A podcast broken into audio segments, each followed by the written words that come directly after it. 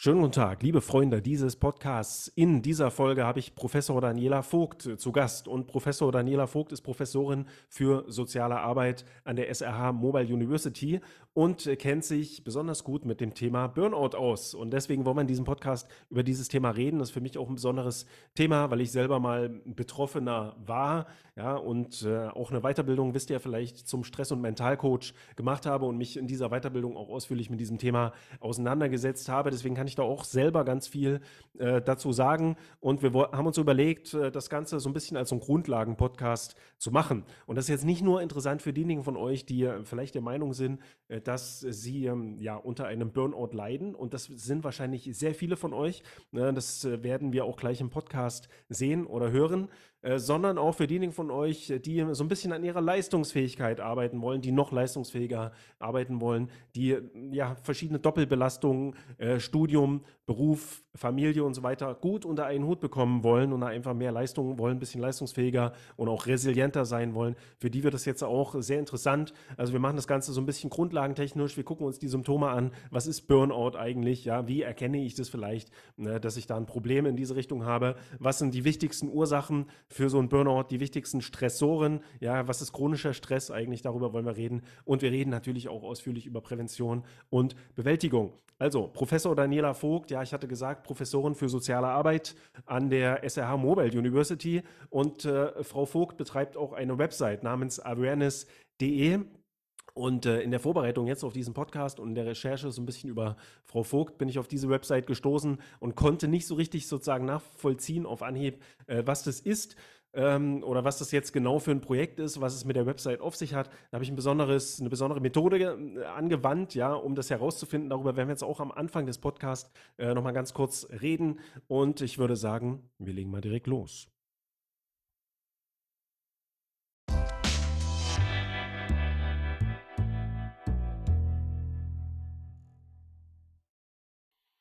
So, Frau äh, Vogt, dann herzlich willkommen hier im Podcast. Ich freue mich jetzt äh, mit Ihnen über das Thema Burnout reden zu können. Ich bin ja selber mehr oder weniger betroffen. Ich habe da auch schon mehrmals auf unserem YouTube-Channel darüber geredet. Äh, deswegen rede ich auch mal besonders gerne über das Thema ja, oder lass mir auch besonders gerne äh, Dinge darüber erzählen. Ich hatte auch jetzt in der Einleitung schon ein kleines bisschen gesagt, das ist jetzt vielleicht auf den ersten Blick nicht für jeden interessant, weil nicht jeder sich ähm, ja als Betroffener oder Betroffene sieht äh, zum Thema Burnout. Aber ich ich hatte auch dazu gesagt, dass es auch äh, aus meiner Sicht zumindest wichtig ist, sich damit auseinanderzusetzen, weil man damit eben auch ja letztendlich auch seine Leistungsfähigkeit, seine Resilienz äh, so ein bisschen steigern kann, wenn man sich damit mal auseinandergesetzt hat und äh, diese Strategien beispielsweise anwendet, die wir jetzt in diesem Podcast auch nennen werden. Also herzlich willkommen im Podcast. Ja, ich danke Ihnen vielmals, Herr Wolf. Ja, ich hatte sie vorgestellt äh, im Vor, also im Intro jetzt äh, für diesen Podcast als Professorin für soziale Arbeit äh, an der SRH Fernhochschule. Ich bin aber auch in der Recherche sozusagen so ein bisschen über sie auf ihrer Webseite awareness.de äh, aufmerksam mhm. geworden. Und ähm, ich bin ehrlich gesagt nicht ganz so richtig schlau geworden ähm, über diese Webseite. Was ist es jetzt eigentlich genau? Ist das jetzt ein Projekt? Bieten Sie Schulung an? Und bevor Sie jetzt gleich ähm, sozusagen erzählen, was es ist, äh, sage ich Ihnen, wie ich dann vorgegangen bin, um so ein bisschen rauszufinden, äh, was das eigentlich genau ist. Und zwar habe ich etwas gemacht, was gerade irgendwie so in aller Munde ist. Ich habe die KI befragt, also die äh, künstliche Intelligenz über Chat GPT, ja, dieses Tool, wo man da irgendwelche Fragen äh, einfach eingeben kann ähm, und dann hoffentlich ja eine einigermaßen sinnvolle Antwort äh, erhält. Und da habe ich einfach gefragt, erstmal habe ich gefragt, was ist Awareness? Ähm, und ähm, da meinte die KI dann nur so oder kam als Antwort zurück, ja, ich kann diese, diesen Begriff jetzt nicht genauer zuordnen. Mhm. Können Sie mir vielleicht noch ein bisschen Kontext geben? Und dann habe ich gesagt, ja, äh, es geht um die Website awareness.de. So, und dann kam wirklich mhm. eine relativ ausführliche Antwort. Die würde ich mal ganz kurz, ähm, so schnell es geht, vorlesen und dann sagen Sie am besten, ob das stimmt, wie das stimmt, ja, oder ob das eigentlich okay. äh, Humbug ist, der hier jetzt von der KI so vorgeschlagen wurde. Also die Website awareness.de scheint ein Online-Trainingsprogramm zu sein, das von Professor Mario Vogt entwickelt wurde. Das Programm soll dazu beitragen, die Resilienz und das Selbstbewusstsein von Menschen zu stärken und sie auf schwierige Situationen im Leben vorzubereiten, insbesondere im beruflichen Umfeld. Ja, das Programm umfasst verschiedene Elemente, wie beispielsweise Lernvideos, Selbstreflexion, interaktive Übungen, äh, die darauf abzielen, die emotionale Stabilität und geistige Widerstandsfähigkeit äh, der Teilnehmer zu erhöhen. Die Inhalte konzentrieren sich unter anderem auf Themen wie Stressmanagement, Konfliktlösung, Kommunikation und Führungsqualitäten. Und letzter Absatz jetzt. Das Ziel von Awareness ist es, den Teilnehmern zu helfen, Herausforderungen und Belastungen besser zu bewältigen und ihr Wohlbefinden und ihre Leistungsfähigkeit im beruflichen und persönlichen Leben zu verbessern. Stimmt's oder stimmt's nicht? Also bis auf Mario Vogt, da würde ich bei dem Chat GPT nochmal nachfragen wollen, wo das jetzt herkommt. Stimmt das? Ich würde aber gerne mal ein bisschen ausholen. Also das Ding ist an mir, ich versuche eigentlich seit weiß ich nicht, 30 Jahren fast rauszukriegen, wie geht Mensch. Und habe irgendwann mal festgestellt, ähm, dass Appelle und lustige Aufforderungen eigentlich nur mehr Druck erzeugen. Und habe mich gefragt, das kann ja nicht sein. Also wir haben alles irgendwie auf dem Tisch liegen. Das ist wie mit einem Diätbuch. Ich weiß, ich sollte keine Schokolade essen, das stört mich aber keinen Meter und bin daraus auf diese Awareness-Seite gekommen, also besser gesagt Bewusstheit. Wobei ich, wenn man wieder den anderen Schluss sieht, ich bin nicht so ein Fan davon, alles mit Riesenachtsamkeit zu betreiben, mhm. sondern finde, manchmal kann man auch über sich selber mal lachen. Ja. Und aus all dem ist diese Seite ähm, entstanden oder auch mein Gedanke oder auch mein Werdegang. Ich habe immer versucht, auf allen Seiten rauszufinden, wie geht denn nur Mensch, warum haben wir denn nur Angst? Was soll denn das? Mhm. Und das ist so ein bisschen die Zusammenfassung und deswegen bin ich auch in diesem Resilienzthema relativ weit. Ich würde es jetzt nicht und Stress und Burnout nennen, sondern wie klappt denn das, dass wir zusammen einigermaßen das hier auf die Reihe kriegen? Mhm. Ja, das Thema oder das Schlagwort Stress und Burnout haben wir so ein bisschen eben auch als Schlagwort genommen, weil da mhm. wissen eben viele damit was anzufangen. Ähm, wir hatten das auch schon mal aufgegriffen in einem anderen Podcast hier und hatten uns dann darauf geeinigt, äh, dass es vielleicht auch so ein ganz kleines bisschen negativer Begriff ist und nicht ganz so vorteilhaft, wenn wir jetzt auf diese Art und Weise äh, darüber reden. Ja, aber mir jetzt ging es dann eben auch in der Vorbereitung so ein bisschen drum, dann eben die Menschen abzuholen, die sich dann wirklich konkret für dieses Thema und Schlagwort ähm, interessieren. Und wir haben uns auch auf das Thema geeinigt, weil Sie im Vorgespräch äh, erzählt hatten, dass es äh, an der psychosozialen Beratung oder an der psychosozialen Beratungsstelle der SRH äh, Fernhochschule einen gewissen Zulauf gibt an Menschen, die betroffen sind von Burnout, ja, die vielleicht überlastet sind. Äh, können Sie uns da ein kleines bisschen was dazu sagen? Gibt es da irgendwie ein, ja, weiß ich nicht, äh, ein Muster vielleicht, äh, das man da erkennen könnte? Da sind mehr Männer, mehr Frauen betroffen. Sind es in den letzten Jahren mehr geworden? Hat das vielleicht auch was mit, mit der Pandemie oder so zu tun? Äh, woran könnte das liegen? Was können Sie uns dazu sagen? Ja gut, das sind natürlich alles ähm, ungesicherte Daten. Also mhm. grundlegend war unsere Überlegung, also Fernstudium ist ja sowieso nochmal eine besondere Herausforderung. Ähm, für viele denke ich mir, ist es ganz angenehm, die können in eigenem Tempo machen, was sie so möchten. Vielen anderen, wenn man dann aber auch mal fehlt der Kontakt. Mhm. Und das ist natürlich was, klar haben wir auch Präsenzseminare, wenn jetzt jemand möchte, die Professoren sind ansprechbar. Ist ja alles schön und gut, aber ich habe natürlich in dem Sinne nicht unbedingt einen festen Ansprechpartner. Und wir haben natürlich durch die Pandemie, aber da hat auch gleichzeitig unsere Beratung angefangen, aber das war nicht so kausal, wie es sich jetzt anhört. Also mhm. wir haben es geplant, angefangen und haben natürlich einen regen Zulauf bekommen, weil sich auch die Problemstellungen und Herausforderungen vervielfältigt haben. Also auch auf ganz anderen Wegen, weil alle unsere Studierende arbeiten ja. Mhm. Also da kann man, sagen wir mal, 99 Prozent. Hm. Und natürlich haben die dann auch eine ganz andere, also eine ganz andere Befindlichkeit gehabt, als dann die Pandemie noch eben oben drauf kam, das ja auch an ihrer Arbeit ein, ein, ein größeres Problem ist. Und wir machen das ähm, freiwillig natürlich. Es machen Professoren von uns bisher noch, die aus dem psychologischen Bereich kommen. Und wir haben da tatsächlich einen selbst für uns erstaunlichen Rücklauf bekommen. Und ob das nun Männer oder Frauen waren, das, ähm, das hielt sich sogar ein bisschen die Waage. Das lag einfach daran, wir haben ja auch so unglaublich breites Studienportfolio, das natürlich naturgemäß in gewissen Studiengängen einfach mehr Männer sind und in anderen mehr Frauen. Hm.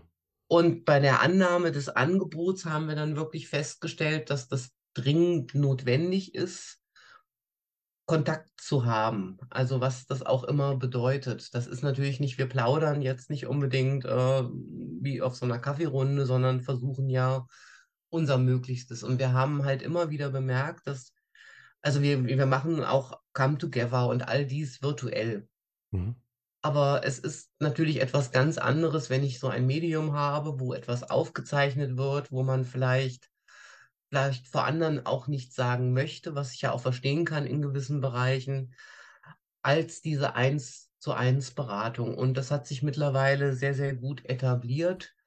Ähm, ich kann da auch und wir fordern auch immer jeden auf, das zu nutzen und sich auf keinesfalls, äh, man schämt sich ja ganz gerne. Ne? Also, also das ist völlig äh, unnötig und haben dieses Konzept halt jetzt noch in die Uni-Buddies erweitert. Bedeutet also, ich kann mir auch im Prinzip einen Uni-Buddy, da gibt es eine Herrscher an Studenten und Studierenden, die das gerne machen. Und dann habe ich wie so einen Mentor, der mit mir zusammen durchs Studium geht. Und beides zusammen hat sich als, sagen wir mal, zumindest wirksam erwiesen. Effektiv möchte ich in dem Sinne nicht sagen, weil es natürlich auch viele Probleme gibt, die auch durch gutes Reden und allerlei Management-Sachen nicht unbedingt nur verbessert werden können. Mhm. Manchmal muss da natürlich dann auch eine Entscheidung getroffen werden. Mhm. Also doch schon sehr viele Menschen, die dann letztendlich davon betroffen sind. Und ich äh, bin mir sicher, das spiegelt sich auch so ein bisschen in unserer Community wieder.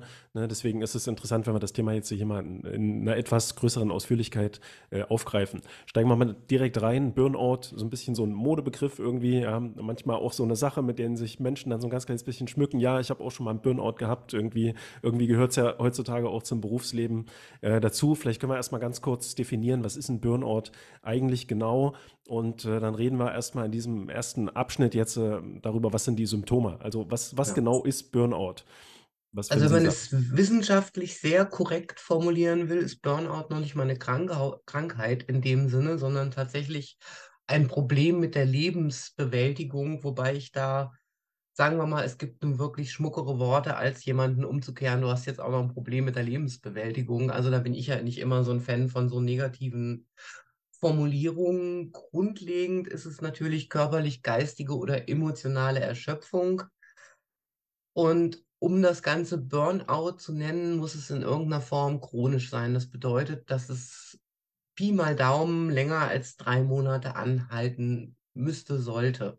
Mhm. Aber natürlich, das ist auch eine Frage, die eigentlich ein Therapeut klären müsste oder ein Arzt, ob jemand wirklich Burnout hat, ob es eine Depression ist, ob es ein Erschöpfungssyndrom ist. Also ich würde da immer mal drunter schreiben, mir geht es nicht gut und da muss und will ich etwas gegen tun und das über längere Zeit. Also das heißt nicht, ich habe Holz gehackt und habe jetzt Rückenschmerzen.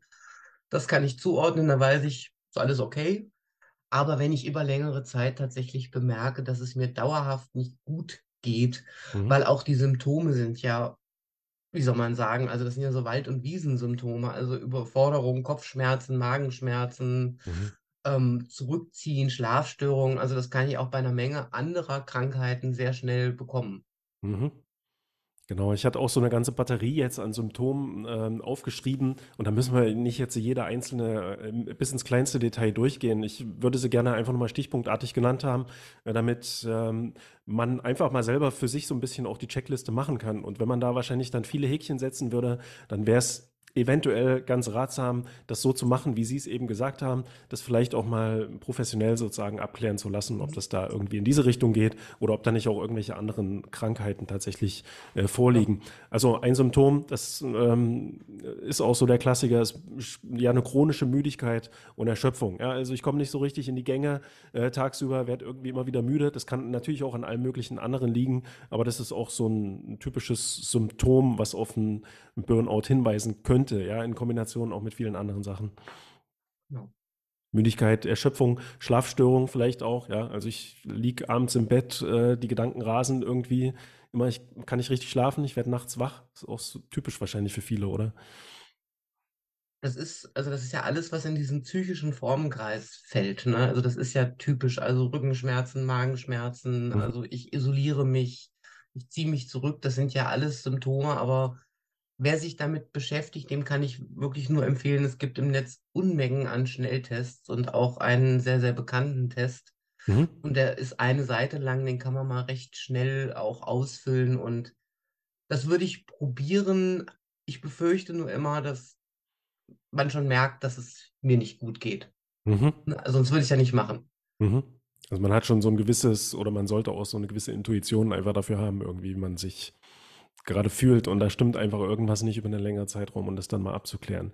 Genau. Konzentrationsschwierigkeiten sicherlich auch etwas, was dann für Studierende besonders mm, ja, nachteilhaft ist, negativ, ne? wenn man Ja. nicht mehr so richtig mit seinen Studienheften klarkommt, Sachen ganz schnell vielleicht wieder vergisst, schneller als noch, weiß ich nicht, zwei Jahre zuvor oder so. Ähm, ich glaube, Gereiztheit und Reizbarkeit hatte ich mir auch noch aufgeschrieben. Mhm. Also wenn man dann auch dadurch eben noch mehr Schwierigkeiten mit seinem Umfeld bekommt, ja, sowohl im Arbeitsleben äh, als auch im privaten Umfeld, weil man permanent äh, gereizt ist, auf Kleinigkeiten eigentlich übermäßig reagiert. Ja, und sowas führt dann vielleicht häufig auch zu Rückzug äh, von sozialen Kontakten, ne, dass man dann versucht, eben mehr so für sich alleine zu sein. Ja, und ähm, ja, dann muss man das aber wahrscheinlich auch abgrenzen von, von der Depression, ja, von einer ausgewachsenen äh, Depres Depression, ja, aber sowas kann ja dann wahrscheinlich auch relativ schnell in eine richtige Depression führen, dass man dann tatsächlich wirklich professionelle Hilfe braucht. Das ist halt, also ich habe mich ja damit sehr umfänglich beschäftigt. Also am Anfang haben sie ja gesagt, so Burnout ist so, ein, so eine Modekrankheit, die kriegt man auch in Anführungsstrichen ganz gern, weil es zeigt, ich habe sehr viel gearbeitet. Mhm. Und der Gegenpart ist natürlich die Depression und das ist ja eher etwas, du hast es nicht drauf. Also wir haben ja immer noch alle unsere Schubladen, die wir so bedienen können. In der Sache ist das derart ähnlich, dass ich es fast gar nicht werten möchte, sondern da muss wirklich ein, ein Therapeut oder ein Arzt drauf gucken. Also das ist etwas, ich würde da immer drunter schreiben, mir geht's nicht gut und ich habe mir mal die Zahlen auch angeguckt. Also momentan wird gesagt, laut Studie von Techniker und ähnlichen Krankenkassen, dass tatsächlich jeder vierte Studierende einen Burnout hat. Mhm. Und wenn ich mir das anschaue, bei drei Millionen Studierenden sind das 750.000 Menschen. Mhm. Und das ist natürlich ein Zustand, der darf eigentlich so nicht sein. Mhm. Also das ist auch was, was sich ein System oder eine Gesellschaft nochmal sehr, sehr genau überlegen könnte, weil wenn man dann weiterliest, dann kommt ja immer, ah, der Perfektionismus der Studierenden ist dran schuld. Dann denke ich mir, okay, also haben wir erstmal schon mal die Schuldfrage geklärt. Das ist schon mal ganz beruhigend. Ne? Also die Uni ist es nicht.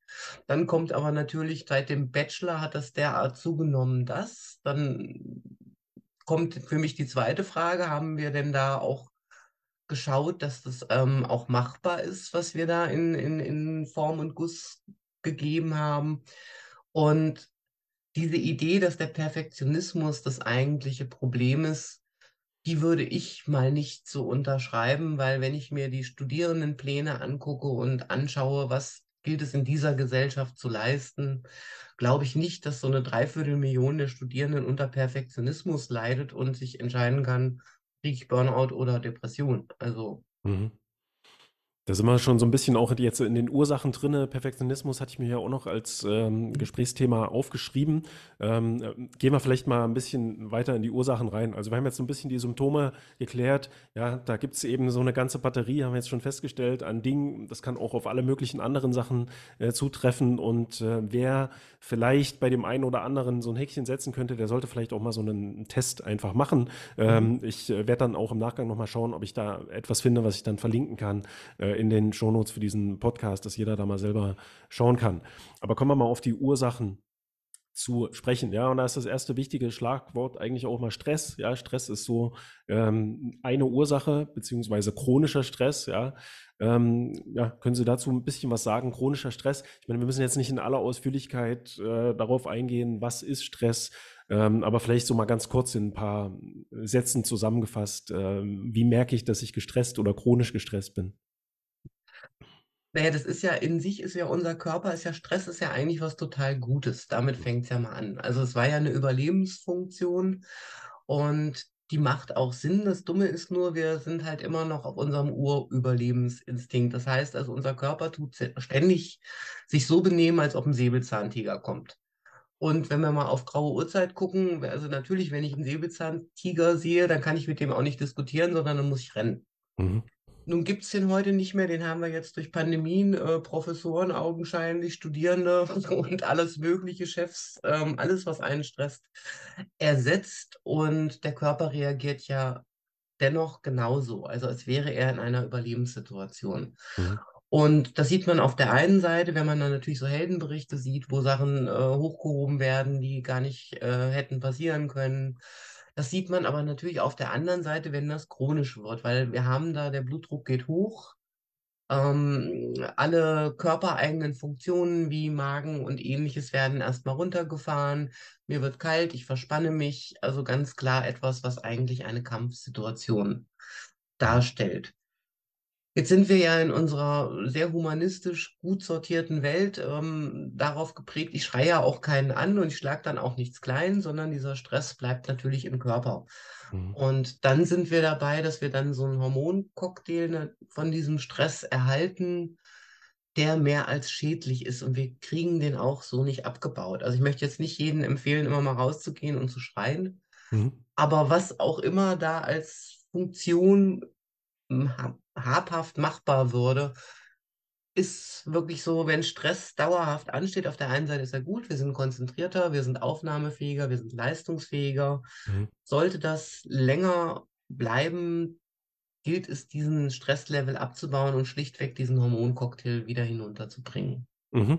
Wie genau man das macht, äh, das werden wir gleich auch nochmal bereden. Also chronischer Stress, ganz wichtig. Ne? Und wenn man sich mit Stress beschäftigt, dann fällt auch immer das Wort Stressor, also so Dinge, die einem eben stressen können. Der Säbelzahntiger, den hatten Sie gerade genannt.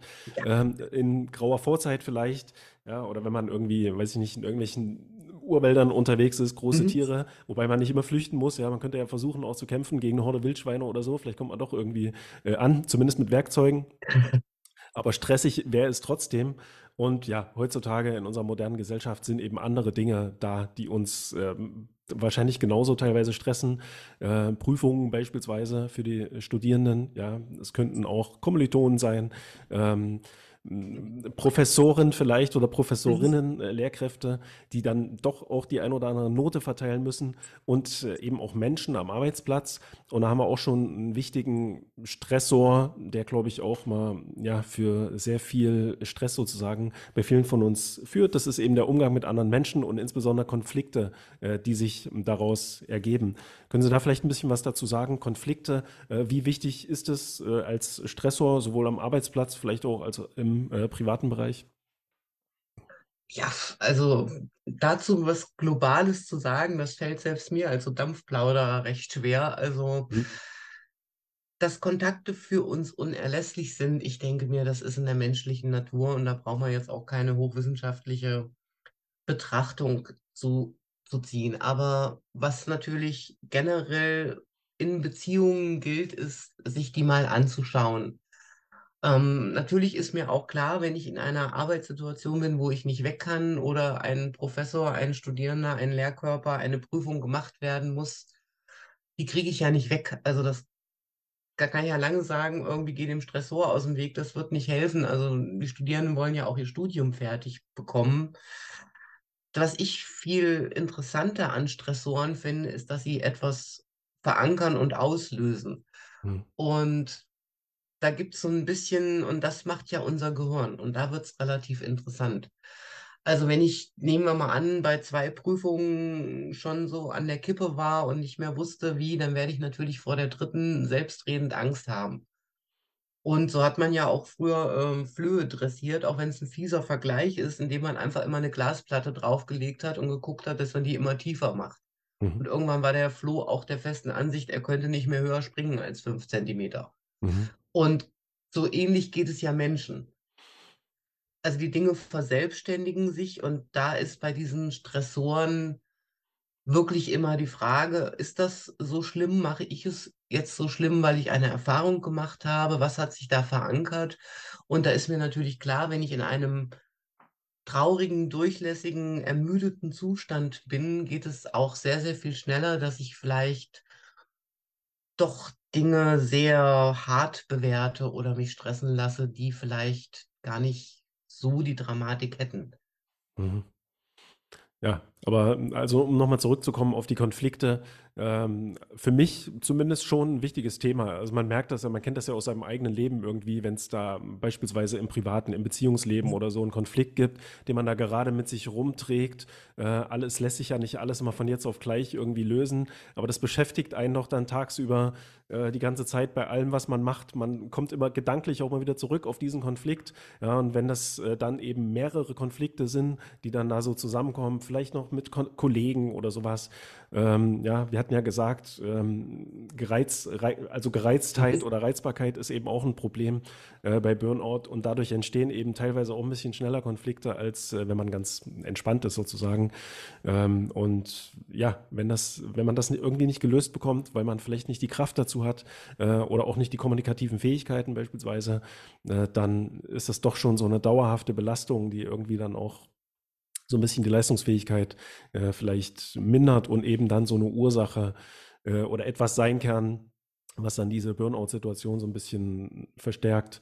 Also für mich zumindest aus meiner Wahrnehmung ganz wichtiger Stressor, sicherlich nicht für jeden, ja. Bei mir war das beispielsweise so, dass ich äh, tatsächlich nicht wirklich in der Lage war, lange äh, so eine Konflikte irgendwie zu bewältigen und das dann einfach so mit mir rumgetragen habe. Und manchmal muss es dann vielleicht auch sein, dass man sich von Menschen trennt, äh, mhm. Und auch das ist ja dann etwas, was sehr, sehr stressig ist, ne? mit viel Leiden teilweise auch für einen einhergeht. Es ja nicht mal ganz einfach, sich in einer Beziehung beispielsweise zu trennen oder von Menschen, ja, von denen man merkt, so dass sie einem nicht wirklich äh, gut tun oder man sich so gegenseitig nicht gut tut. Das, Darf ich dazu noch mhm. kurz etwas sagen? Also ich verstehe, dass diese Konflikte natürlich sehr, sehr tragend sind und wir als menschliche Wesen je mehr Konflikt, desto schwieriger ist es. Nur wir haben ja auch in der Regel gar nicht gelernt, mit Konflikten umzugehen. Und natürlich gibt es Situationen, wenn man das mal im Groben und Ganzen sieht, die vor lauter äh, Drucksituationen, also ich komme aus meiner Beziehung nicht raus, ich komme von meiner Arbeit nicht weg, äh, ich muss aber jetzt den Schein machen, das ist natürlich in sich ein, ein, ein irrsinniger Konflikt, der da mit sich rumgetragen wird. Aber da würde ich gerne an der Stelle ganz kurz mal ein Erste-Hilfe-Set zu geben, weil ich glaube nicht, dass wir alle zu Konfliktmanagern in zwei Sekunden machen werden. Und mhm. wer es nicht mag, wird es morgen auch nicht mögen. Mhm. Aber da gibt es sehr, sehr gute Ansätze, dass man ein Sounding Board mit sich selber macht. Das heißt also jeden Morgen zehn Minuten und zwar ohne Unterlass zum Beispiel schreibt. Mhm. Und äh, sein Gehirn damit entleert. Und das ist eine Methode, die hat Goethe schon gemacht, die wurde von Vera Birkenbiel dann nochmal perfektioniert. Das kann ich nur jedem empfehlen, kann man auch abends machen. Ich bin jetzt auch nicht morgens der wahnsinnige Poet. Also, und dass sie einfach wirklich sich sagen, ich schreibe jetzt zehn Minuten und wenn Ihnen nichts einfällt, schreiben Sie auch da rein, mir fällt nichts ein. Der Stift darf nicht stillstehen. Mhm. Und mit dem Sounding Board und Grübelzeiten kann man diesen Druck ein bisschen erleichtern. Heißt also, Sie stellen sich eine Stoppuhr am Tag und sagen, ich habe jetzt genau 15 Minuten Zeit, um ordentlich zu grübeln und mir selbst Vorwürfe zu machen und alles. Okay. Und wenn man das so ein bisschen ernst nimmt, ist unser Gehirn tatsächlich in der Lage, an diesen Stellen sich zu konzentrieren und nicht diese schwelenden Konflikte als Stressor von morgens bis abends mitzunehmen. Okay. Muss, muss aber gemacht werden und muss auch mhm. mehr als einmal gemacht werden. Das ist das mhm. Problem. Aber müsste jetzt nicht äh, schreibtechnisch gemacht werden, sondern könnte man, weiß ich nicht, sich eine Sprachnachricht beispielsweise aufnehmen oder irgendwas? Das kann man machen, aber man hm. muss es danach nochmal irgendwann lesen können. Das ist Ach so, okay, ja. Problem. Gut, das ist wichtig. so, dann sind wir schon so ein ganz kleines bisschen in der Bewältigung. Äh, die werde ich aber nochmal ganz kurz äh, ja. zurückschieben. Wir hatten nämlich noch Perfektionismus auch als so ein Stressor, den Sie schon angesprochen hatten. Sie sagen, das ist jetzt aber gar nicht so das Riesending eigentlich, um es mal einfach zu formulieren. Naja, sagen wir mal, ich, ich, ich bin überhaupt kein Freund von Schuldzuweisungen aller Art. Mhm. Und wenn ich da so lese und mich auch mit dem Thema beschäftige, dann kommt immer, ja, ja, die, also der Burnout kommt, weil das alles Perfektionisten sind und damit haben wir eine Schuldkette. Mhm. Heißt also, alle sind fein raus, nur der Studierende nicht, der sich gerade sowieso nicht so toll fühlt. Und das ist halt fraglich. Also ich habe mir die Zahlen x-mal schon angeguckt, wobei das immer sehr schwierig ist. Also es gibt ja einen Perfektionismus, der dann auch klinisch ist und einen funktionalen. Also ne, um es ganz einfach zu sagen, natürlich kann ich mich auch selbst zerstören, aber diese krankhaften Fälle sind eigentlich gar nicht so häufig. Also die sind meistens in Kliniken, da sind meistens auch andere Krankheiten noch mit einhergegangen. Und wenn wir uns das anschauen, dass so eine Dreiviertelmillion der Studierenden jetzt Burnout haben könnte, also heißt, da fühlt sich ein Drittel fast der Studierenden schlecht. Mhm. Und eine Gesellschaft sagt, ja gut, das liegt daran, weil ihr zu viel wollt. Mhm.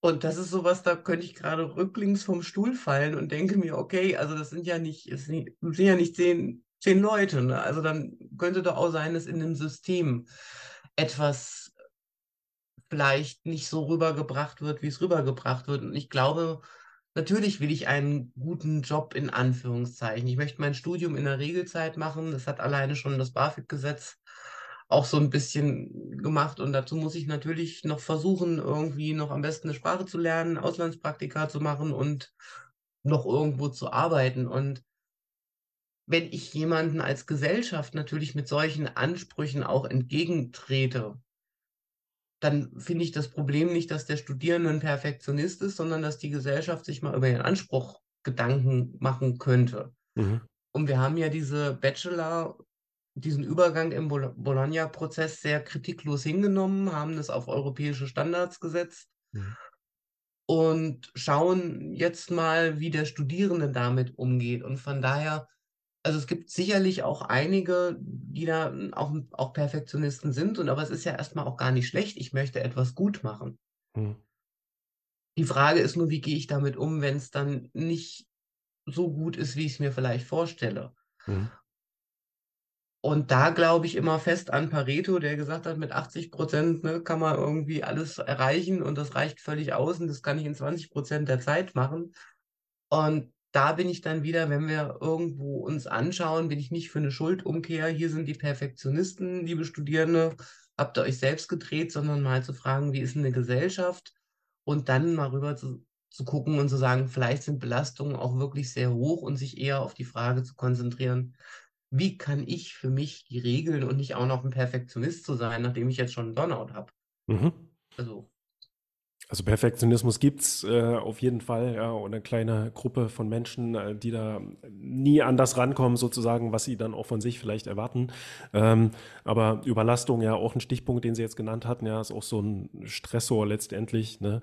Und da kann man sich auch fragen, wo kommt das jetzt her? Und das ist dann eben häufig systemimmanent irgendwie, weil da einfach sehr viel gefordert und erwartet wird. Ja, die Frage ist halt, wie weit will man jetzt diesen Forderungen und Erwartungen, Erwartungen ähm, nachkommen? Und ich denke, da sind aber äh, Menschen, die berufsbegleitend studieren, schon ein kleines bisschen entspannter, was das angeht. Die haben natürlich ein sehr hohes Belastungslevel, teilweise, wenn da ähm, Beruf, Familie und eben noch das Studium irgendwie so versucht wird in Einklang zu bringen, vielleicht noch so ein bisschen ähm, Privatleben, auch neben der Familie Hobbys nachgehen und sowas.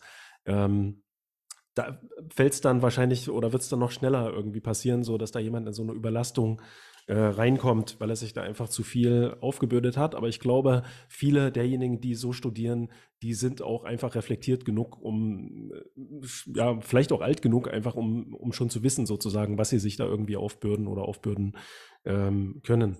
Andererseits, es sind eben auch sehr viele, die das nicht so richtig hinbekommen. Hatten Sie ja eingangs äh, selbst gesagt, ne, was man dann auch an, der, ähm, an dem Zulauf ähm, zur psychosozialen Beratung gut sieht.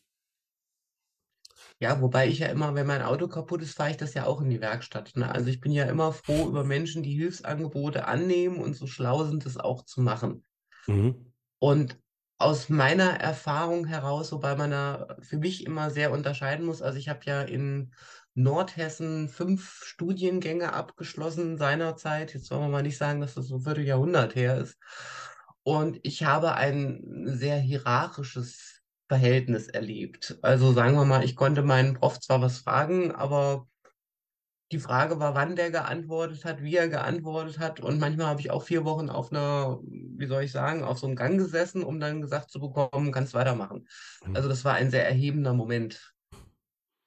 Und da bin ich mir natürlich auch durchaus bewusst, dass es viele, also dass es da viele Universitäten gibt, wo es auch weiterhin so gehandhabt wird. Mhm. Und deswegen bin ich einfach froh, dass ich für eine Universität arbeiten darf, wo wir innerhalb von 24 Stunden antworten. Und Mhm. nicht mit mach mal weiter oder Daumen hoch, sondern auch mit wie geht es Ihnen? Und das Ganze auch so ein bisschen anders handhaben. Aber grundlegend natürlich, wenn ich älter bin, könnte es sein, dass ich mehr Ideen habe, wie auf was ich mich da einlasse. Das weiß ich aber nicht, ob das so global galaktisch über alle Lehreinrichtungen in Deutschland zu sagen ist. Mhm. Dennoch ist es natürlich, es ist auch ein, ein, also wenn man es auf der anderen Seite mal betrachtet, es ist halt auch ein wissenschaftliches Studium und das bedeutet ja auch, ich habe danach auch einen Titel. Für mich ist die Grenze ganz klar da, wenn ich sehe wieder, wie viel Ritalin und was für ähnliche Medikamente da so von, laut Studien so von 300.000 Studierenden genommen werden. Also von verschreibungspflichtigen Medikamenten, die für ganz andere Ideen gedacht sind. Mhm. Also ich glaube, da spätestens, wenn man so äh, geneigt ist und merkt, ich schaffe es nicht mehr anders, würde ich dann doch mal eingreifen wollen und vielleicht mit einem Therapeuten oder einem Arzt sprechen. Mhm. Und äh, Sie hatten jetzt gesagt, äh, 24 Stunden Antwortzeit. Da habe Ja. ich so gedacht, ja, das äh, ist vielleicht oder ist es nicht vielleicht auch dann äh, für, für die Lehrkräfte so ein gewisser Stressfaktor, dann da irgendwie möglichst schnell antworten zu können? Also Ja, äh, es ist, es ist ein Qualitätskriterium, das wir vorher wissen. Also Mhm. Okay. sagen wir es mal so, wir entscheiden uns ja für, man entscheidet sich ja für eine Uni. Und Mhm. wenn ich das weiß und das auch so leben möchte, finde ich das korrekt, dass das nicht immer klappt, Mhm. ist auch klar. Aber sagen wir mal, in Großteil der Fälle klappt das. Und ich würde sicherlich nicht nochmal in Nordhessen an den Dingen studieren, die ich schon mal gemacht habe, Mhm. wenn ich die Auswahl hätte. Und der Gedanke, den ich dann eigentlich hatte, der war auch ähm, sozusagen der über noch einen Stressfaktor oder einen Stressor, den ich jetzt nicht mit notiert hatte. Aber das ist die Form der Kommunikation. Ähm, ich kann mir vorstellen, dass das für viele heutzutage auch so ein bisschen Stress mit sich führt, ne? Äh, kommunizieren über WhatsApp, also diese ganzen digitalen Möglichkeiten, äh, die wir haben, die dazu führen, dass man im Alltag teilweise, also bei so einem Bürojob, wie ich den hier beispielsweise mache, recht wenig äh, jemanden wirklich vor sich hat, mit dem man da redet, ja, außer vielleicht die ein, zwei Kollegen so, die dann irgendwie noch mit anwesend sind, die man da im Alltag immer mal wieder sieht, ähm, aber ansonsten sehr viel digital und das ist doch irgendwie auch schon noch so ein bisschen anders für einen. Ich will jetzt nicht sagen, es ist sehr stressig, ähm, aber es ist äh, aus meiner Sicht zumindest in der Regel einfacher, wenn man sich da wirklich gegenübersteht und äh, redet. Äh, und was ich auch meine mit dieser Form von Kommunikation sind die vielen Benachrichtigungen, äh, die da auf einen eintröpfeln den ganzen Tag, ne? E-Mails, ähm, Benachrichtigungen auf dem Handy. Ich glaube, das ist für viele auch irgendwie ein Stressfaktor, wenn das Handy ständig Bing macht. Man bekommt es nicht so richtig mit, dass es stresst, aber jedes Mal, äh, wenn das Handy ein Geräusch von sich gibt und man nicht sofort rangeht, hat man das Gefühl, ah, jetzt muss ich gleich wieder irgendwas machen, irgendwas checken. Ähm, ich bin neugierig, will nicht irgendwas verpassen oder so. Äh, und das nimmt mir dann wieder so ein ganz kleines bisschen von meiner Gesamtenergie irgendwie weg, um das mal einfach zu formulieren. Also zu, zu meiner Schande mal, ich bin ja Professorin für soziale Arbeit und Digitalisierung und äh, interessanterweise aber ein sehr kritischer Betrachter der sozialen Medien und digitalen Kommunikation. Mhm. Also diese, das FOMO, was Sie da beschrieben haben, diese Fear of Missing Out, ähm, halte ich so oder so für eine Bürde der Menschheit. Also das geht ja noch weiter, wenn wir, also Sie haben das vielleicht im beruflichen Kontext. Ich sehe ja auch, also ich habe ja auch ein Privatleben glücklicherweise. Und dann stelle ich fest, dann kommt, also die Nachricht wurde gelesen, aber es wurde nicht in einer Minute geantwortet oder die Sprachnachricht ist immer noch nicht abgehört. Und dann ist, ist zwischen, weiß ich nicht, allen Emotionen, die man so haben kann, von Eifersucht, Traurigkeit äh, bis hin zu was, warum werde ich hier ignoriert? Also das nimmt ja einen Stellenwert und eine Selbstverständlichkeit ein, tatsächlich auch, aber durch alle Generationen durch, was mich sehr wundert. Also ich hatte ja gedacht, dass das eher so ein Phänomen äh, bis 30 ist, aber das stimmt überhaupt nicht, muss ich aus meinen neuesten Erkenntnissen sagen. Also, was wir da mit dieser Kommunikation betreiben und wie überbewertet das eigentlich momentan wird, zumal es auch keine Kommunikation ist, Mhm. meistens. Mhm. Wenn man es mal ganz streng nehmen würde. Also da habe ich auf Insta oder irgendwas einen roten Haken, dann hat mir wieder irgendwer mein Bild geliked. Ähm, Mhm. der nächste, äh, was weiß ich, mein Spiel hat gerade wieder Leben, dann muss ich auch mal irgendwie agieren, dann ist irgendwie eine Mail und was wir daran also wirklich sehen können, ist, dass Kommunikation ist ja Gesellschaft und das verändert sich natürlich auf eine Beliebigkeit und eine Art und Weise, die ich momentan zumindest mal kritisch betrachten möchte und da für jeden aber natürlich nur für sich selbst eine Entscheidung treffen kann. Aber ich mache ja in meinen Kursen immer mal den Spaß und sage jetzt mal alle die Handys auf, Wochen äh, Bildschirmzeit inklusive Öffnungsfrequenz Mhm. und lasse dann jeden selbst entscheiden. Und da glaube ich, da sind wir noch nicht für gemacht. Was ich aber sehr, sehr viel schlimmer, wenn wir bei Stressoren finde, ist diese ewige Nachrichtenflut an schlechten Nachrichten. Ja, definitiv, ne? Also das war auch eine der ersten Sachen, die ich abgeschaltet habe in meiner Burnout-Phase. Und da kommen wir Mhm. jetzt vielleicht mal so ein bisschen in die Prävention und die Bewältigung rein, in, den, in diesen Themenbereich. Und äh, das ist jetzt auch ein Stichpunkt, den hatte ich mir jetzt auch nicht notiert, aber vielleicht nehmen wir das gleich als allererstes. Ne? Wie kann ich umgehen sozusagen mit A, diesen, mit dieser Nachrichtenflut an schlechten Nachrichten? Das ist wahrscheinlich ganz einfach. Einfach die Zeitung erstmal zulassen, äh, bis es einem vielleicht wieder so ein bisschen besser geht, vielleicht auch für immer. Ne? Äh, Wenn es eine wirklich, wirklich richtig schlechte Nachricht gibt, die mich wirklich in meinem Leben betrifft, die erreicht mich auch so. Da muss ich keine Zeitung äh, dazu jeden Tag aufschlagen mit äh, all diesen Negativ-Schlagzeilen. Also das ist noch relativ einfach umzusetzen. Da brauchen wir jetzt in dem Sinne auch nicht weiter drüber reden. Aber was halt schwieriger ist, das hatten Sie jetzt auch schon angesprochen, sind eben, ist eben dieses Kommunikationsverhalten über WhatsApp beispielsweise, äh, Instagram und so weiter, weil die Menschen das eben von einem erwarten, ja, dass man schnell reagiert auf Nachrichten, äh, dass man ja Nachrichten liest, dann eben schnell so eine Sprachnachricht abhört oder sowas.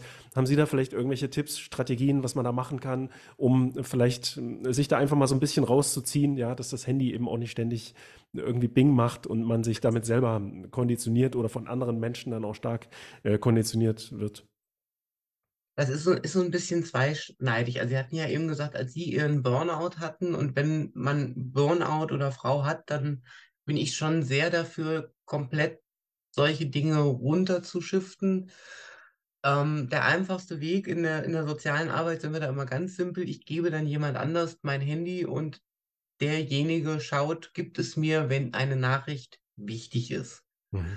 Dazu brauche ich natürlich dann auch eine Vertrauensperson, aber gerade in so, sagen wir mal, Therapie- und Behandlungssettings macht das ganz, ganz großen Sinn.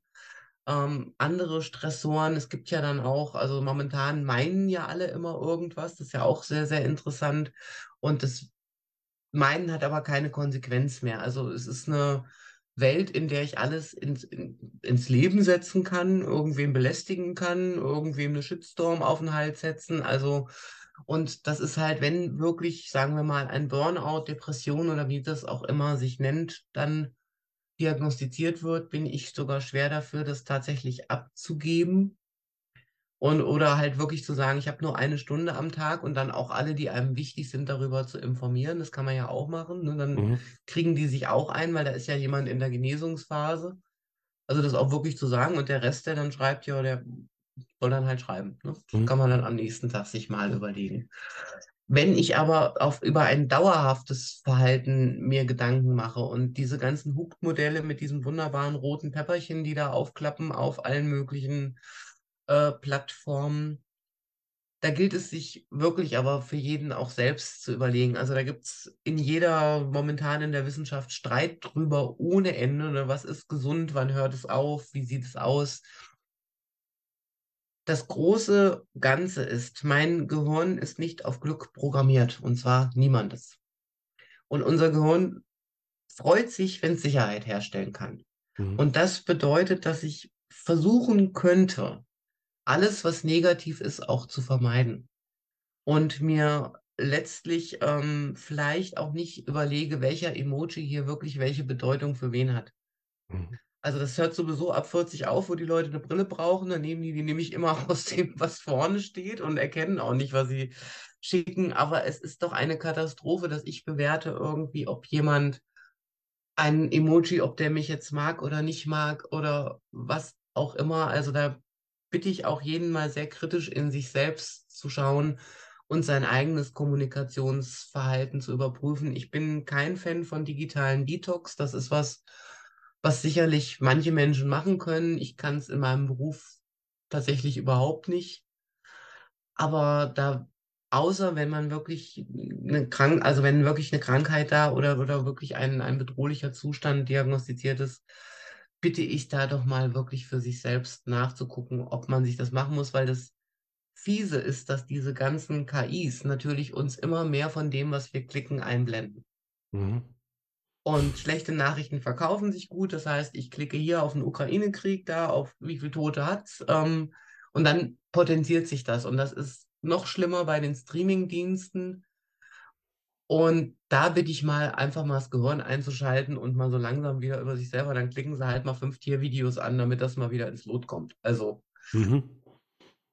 Ja, ich kenne das, ich kenne das von Netflix, ne? Da hatte ich auch so eine Phase, da hat mir Netflix die ganze Zeit äh, wirklich recht brutale, will ich mal sagen, äh, Serien vorgeschlagen, habe ich dann auch eine ganze Weile konsumiert. Ich meine, mittlerweile habe ich gar kein Netflix mehr, weil mhm. Es war mir dann irgendwann auch zu viel Zeit, so die da reinging. Ja. Und dann habe ich tatsächlich mal bewusst angefangen, mehr so, ich will mal sagen, schnulzige Sachen äh, zu schauen, also ein bisschen romantisch, Komödien, solche Sachen. Äh, und aber irgendwie nach einer Weile bekam ich doch dann wieder so diese brutalen Sachen vorgeschlagen. Ich weiß nicht, woran es lag, ob die die KI jetzt tatsächlich drauf programmiert ist, immer in diese Richtung zu gehen. Aber ah, ich meine, wenn man mit Kindern zusammen Netflix beispielsweise schaut, da kommen ja dann wirklich auch immer die ganze Zeit nur Kinderserien. Das kann ja. auch mal ganz angenehm sein. Ja, ähm, nur solche Sachen zu gucken, ähm, wenn man unbedingt jetzt schon Fernsehen konsumieren muss, yes.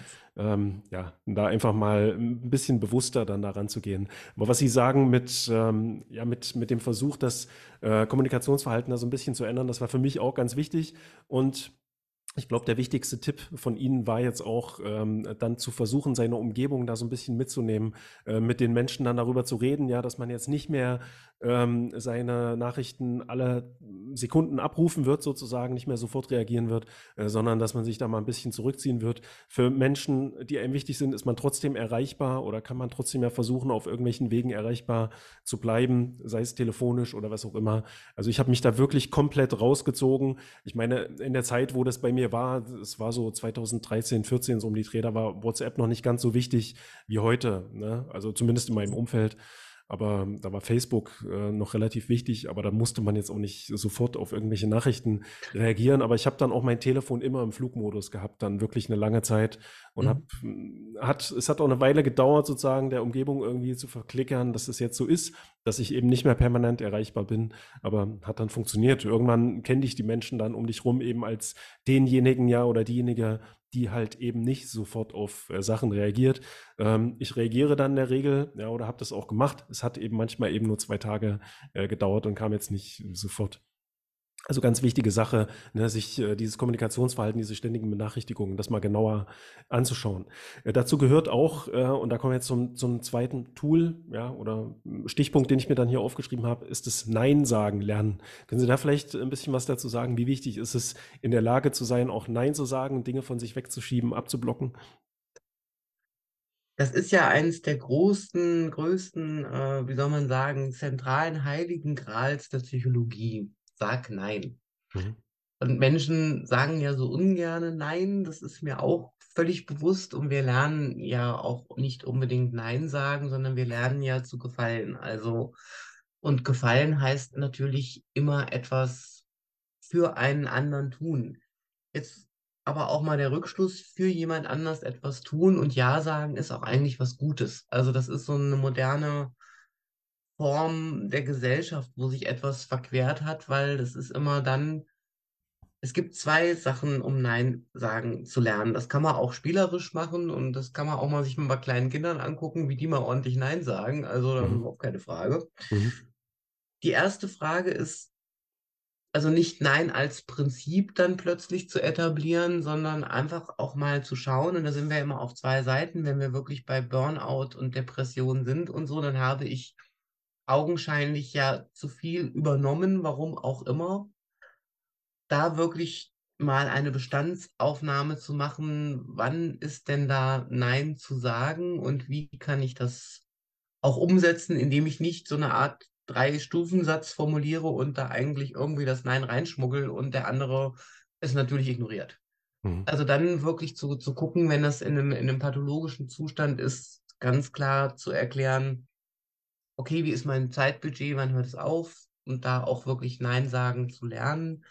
Auf der zweiten Seite natürlich auch für, für die Zukunft sich zu überlegen, wann ist Nein eigentlich angebracht? Und da gibt es ja sehr, sehr viele Arten. Also solange ein Nein gerechtfertigt ist, ist es auch leicht zu sagen. Und dann bin ich ja wieder bei mir, wie kann ich für mich für Nein auch entscheiden und das auch üben und mich da auch erklären. Aber dazu würde ich gerne mal im Umkehrschluss sagen, wenn ich merke, dass jemand überlastet ist oder wenn jemand zu mir sagt, hier, ich bin sowieso schon überlastet, würde ich auch nicht ein Ja erpressen. Also das ist auch so ein bisschen gegenseitige Verantwortung. Mhm.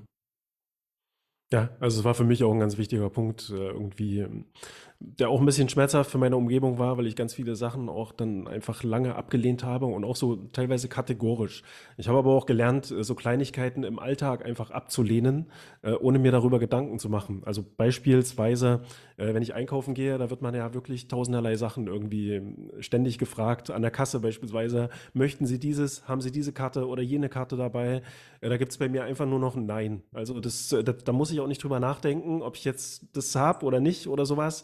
Äh, genauso wie bei Cookie-Bannern beispielsweise, ja. Also all diese Sachen, wo man im Alltag so kleine Entscheidungen irgendwie äh, abverlangt bekommt, ja, oder wo man ja versucht, dann letztendlich so Menschen wie ich, die in der Werbung tätig sind, äh, anderen Menschen so eine Entscheidung abzuverlangen, ähm, das ist vielleicht ganz hilfreich, wenn man da einfach mal kategorisch äh, immer mit einem Nein irgendwie rangeht. Ja, das ist noch einfacher als im Umfeld. Da muss man das Nein dann doch schon ein bisschen ausführlicher erklären. Aber ich glaube, auch da ist es äh, ganz sinnvoll, gerade wenn man sowas hat, wie dass man dazu neigt, ähm, eben immer ganz oft Ja zu sagen, wenn ein Menschen irgendwie um Hilfe bitten. Ne? Und man kann ja dann trotzdem da sein, wenn es wirklich was sehr, sehr Wichtiges ist aus dem Umfeld ähm, und da jemand wirklich die Hilfe braucht. Aber bei bei anderen Sachen irgendwie, wo Menschen das vielleicht irgendwie auch ausnutzen, so dass man häufiger Ja sagt, ähm, da dann auch eben mal üben und lernen, auch mal Nein zu sagen, dann passiert auch nichts. Und wenn man das ein paar Mal gemacht hat, dann kommt da eben dann auch keine Nachfrage mehr. Ich würde da an der Stelle gerne noch einhaken. Also Menschen stehen ja auf Erklärungen und es gibt ein psychologisches Experiment mit einer riesen Kopierschlange in der Uni. Mhm. Und da hat sich jemand vorgedrängelt mit, äh, ich gehe jetzt mal vor und es gab totalen Ärger. Mhm. Naja, auf jeden Fall hat die letzte Versuchsperson dann gesagt, darf ich mal vor, weil ich muss kopieren. Und alle haben diese Person vorgelassen. Das heißt also, ich kann auch sagen, nein, weil ich will es nicht.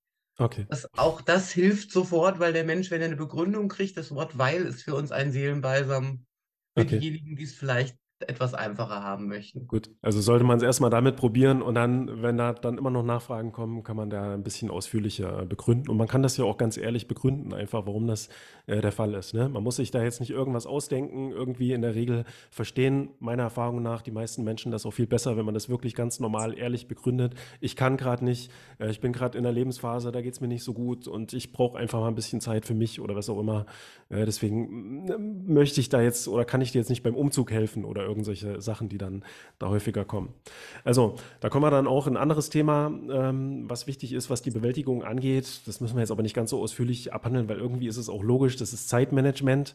Ne? Ja. Das äh, ist sowieso etwas, womit sich die meisten, die berufsbegleitend studieren, auseinandersetzen. Also hier ist es, glaube ich, wichtig, dass man sich genug Raum auch schafft, eben für Entspannung, für gesunden Schlaf, ja, für, für Hobbys auch, Sachen, die einem einfach gut tun und soziale Aktivitäten. Ist das äh, so, dass die Menschen Menschen, die da in der psychosozialen Beratung anklopfen, ähm, dass die dann schlechtes Zeitmanagement haben? Reden die da auch häufiger drüber oder wie sehen Sie das?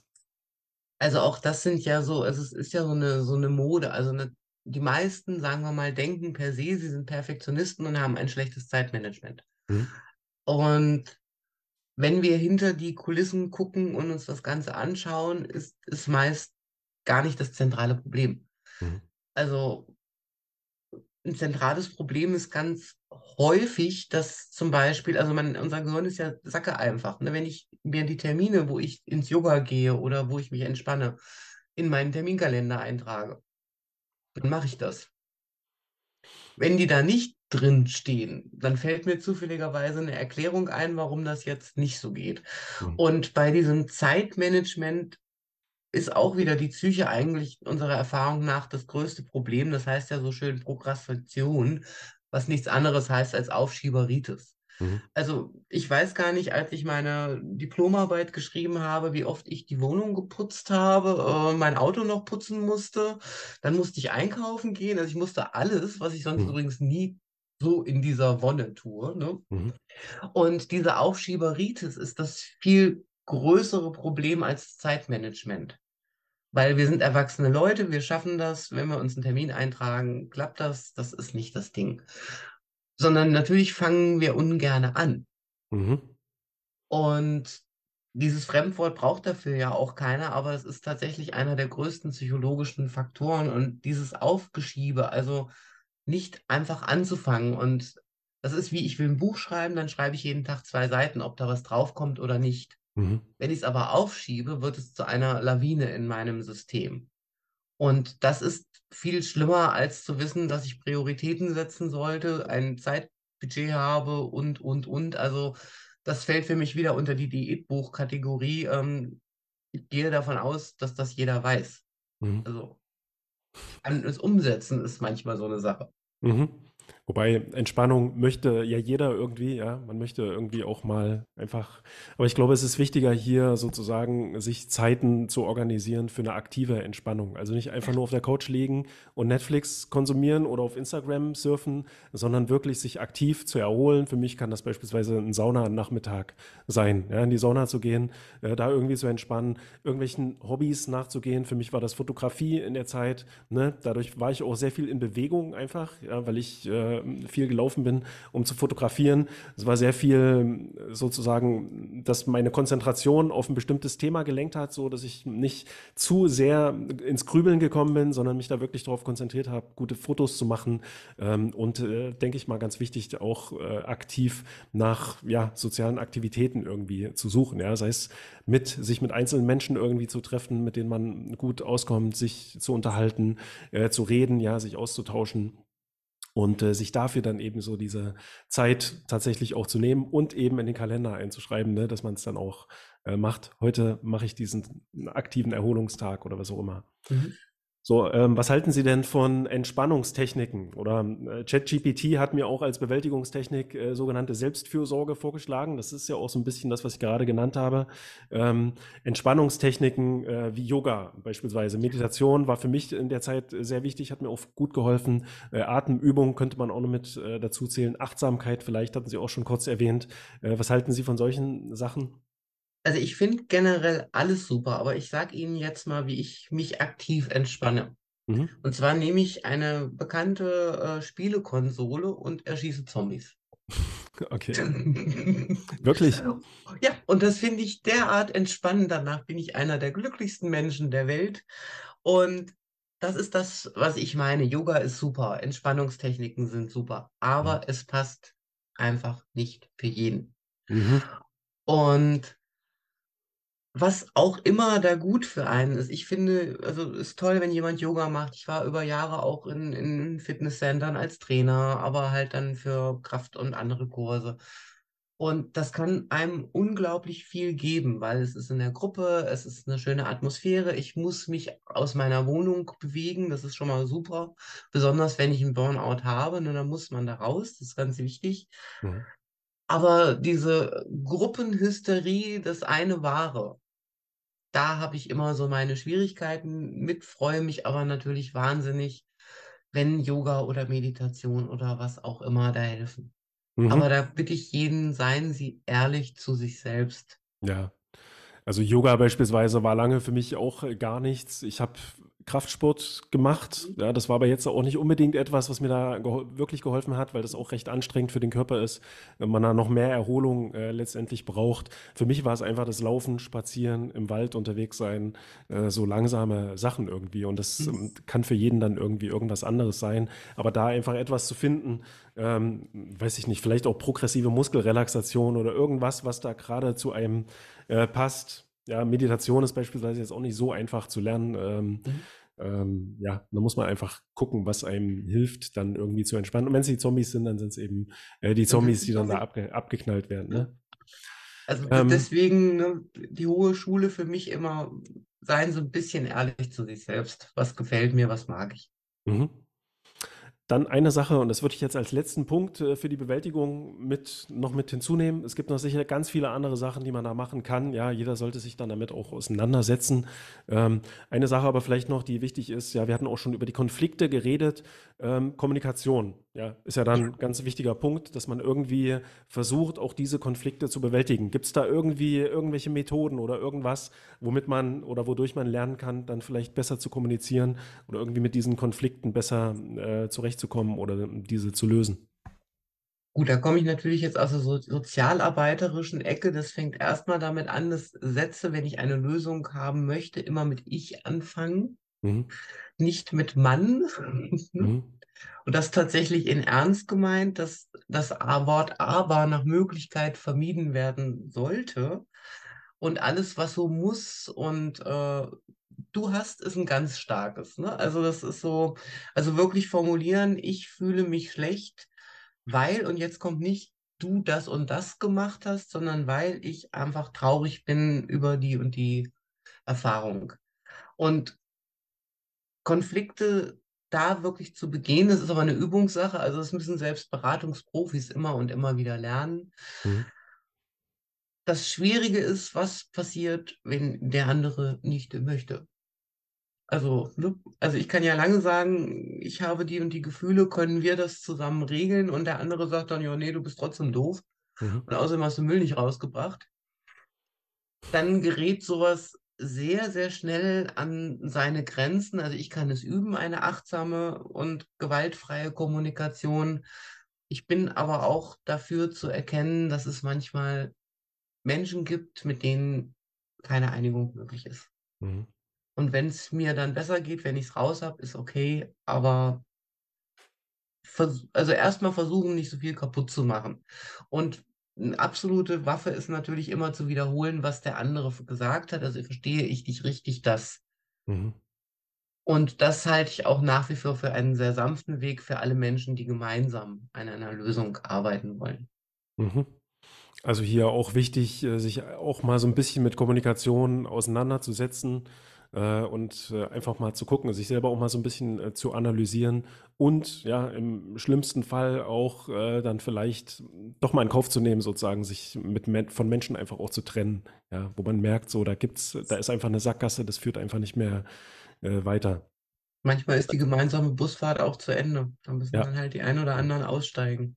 Manchmal reicht vielleicht auch eine Zeit einfach so, dass man irgendwie mal eine Zeit lang den oder diejenigen äh, meidet, ja, wo man ja. irgendwie merkt, so das tut einem nicht so gut, aber äh, das auch alles so, so, mal so ein bisschen unter die Lupe äh, zu nehmen. Ja. Ich habe mir auch noch aufgeschrieben, was das Soziale angeht, ähm, zu versuchen, ja, so ein gewisses soziales Netzwerk irgendwie aufzubauen. So ein Unterstützungsnetzwerk hat man ja in der Regel auch äh, über seine Familie ähm, und da irgendwie versuchen auch Beziehungen zu pflegen, auch anderen Menschen eben was zu geben, ja, zu versuchen zu geben und zu gucken irgendwie, wie man da äh, vielleicht noch stärkeres Netzwerk irgendwie aufbauen kann. Für mich war das auch ganz wichtig, ähm, weil ich in dieser Zeit, wo es mir so ging, jetzt auch fast gar keinen Kontakt zu meiner Familie hatte.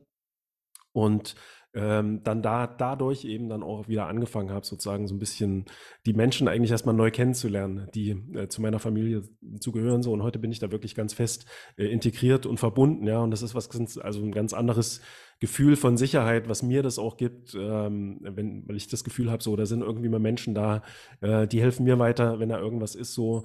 Die hören mir zu und umgekehrt ist das dann eben ganz genauso, ja. Und dann ähm, unterstützt man sich irgendwie so gegenseitig. Also ich finde es ganz toll, dass Ihre Familie da für Sie da war. Für alle, die, die das Glück nicht haben, suchen Sie sich bitte eine Selbsthilfegruppe, die nicht vielleicht auf einem bekannten Social Media Anbieter beruht. Mhm. Dass einfach Menschen da sind, die einen verstehen. Mhm. Weil nicht alle haben Familie oder bei vielen kracht das ja dann mit weg. Und in der Phase natürlich neue Kontakte zu machen, ist fast unmöglich. Mhm. Also ähm, will ich den Begriff mal abändern, sozusagen in Community, sich da wirklich dann einfach genau. Menschen zu suchen. So war es eine Phase bei mir auch. Ne? Ich brauchte dann auch meine Zeit, um mich äh, mit meiner Familie so ein bisschen auseinanderzusetzen. Das ist ja äh, im, in dem Sinne dann häufig auch mal ein bisschen eine Reise in die Vergangenheit, ja, in, äh, also in die eigene psychische Vergangenheit. Ja. Ähm, das braucht ja dann auch ein bisschen Zeit, aber ich habe mir auch in dieser Zeit dann so ein bisschen mich Communities sozusagen angeschlossen äh, und geguckt, ja, was gibt es da noch für Menschen, die vielleicht ähnliche Probleme haben. Mhm. Ja, ich würde sagen, dann sind wir eigentlich soweit durch. Es gibt noch ganz, ganz viele äh, andere Sachen, die man auch gerade jetzt in Bezug auf äh, Prävention, Bewältigung und so weiter sagen kann. Aber ich glaube, vieles können sich diejenigen, die uns jetzt hier zugehört haben und zuhören, ähm, dann auch selber recherchieren, selber schauen. Und wir haben hier, denke ich mal, jede Menge Anhaltspunkte äh, gegeben. Also, äh, Frau Vogt, vielleicht können Sie uns jetzt zum Schluss noch sagen, wie kann man Ihnen folgen? Ja, wie kann man auch mit Ihnen studieren äh, an der SRH? Was, was gibt es äh, für Studiengänge, in denen Sie dann tätig sind? Jetzt nur im, äh, im Studiengang Soziale Arbeit, Bachelor und Master oder auch noch in anderen Studiengängen? Also ich habe ein bisschen Glück. Ich bin natürlich in soziale Arbeit beheimatet. Das heißt, da ist auch, das ist ein sehr großer Studiengang, Bachelor und Master, aber ich habe ein Social Innovation Lab, was nicht alter Wein in neuen Schläuchen heißt, sondern wir probieren soziale Veränderung. Mhm. Und für alle die, die da Lust haben, da haben wir auch Außenprojekte und ganz, ganz viele Möglichkeiten, sich sozial zu engagieren oder was mir schon immer mal gestunken hat, anzugehen. Und jeder, der da Lust und Laune hat, kann mir gerne an die Uni-Adresse schreiben und dann finden wir schon einen Platz, weil wenn, schaffen wir es gemeinsam. Mhm. Und ansonsten natürlich an der Hochschule einschreiben, ne? wer mit Ihnen sozusagen studieren möchte, ähm, wobei das jetzt ja ein längerer Entscheidungsprozess äh, ja. ist. Aber Sie sind auch in sozialen, sozialen Medien aktiv, habe ich gesehen, äh, über Ihre Webseite. Da kann man Ihnen natürlich auch folgen. Wir verlinken das auch alles in der Beschreibung beziehungsweise in den äh, Show Notes. Und ja, dann vielen, vielen Dank dafür, dass Sie sich äh, die Zeit genommen haben, mit mir hier über das äh, Thema zu reden. Und ja, schönen Tag noch. Ich danke Ihnen und allen, die uns zugehört haben. Vielen Dank. Tschüss. Tschüss.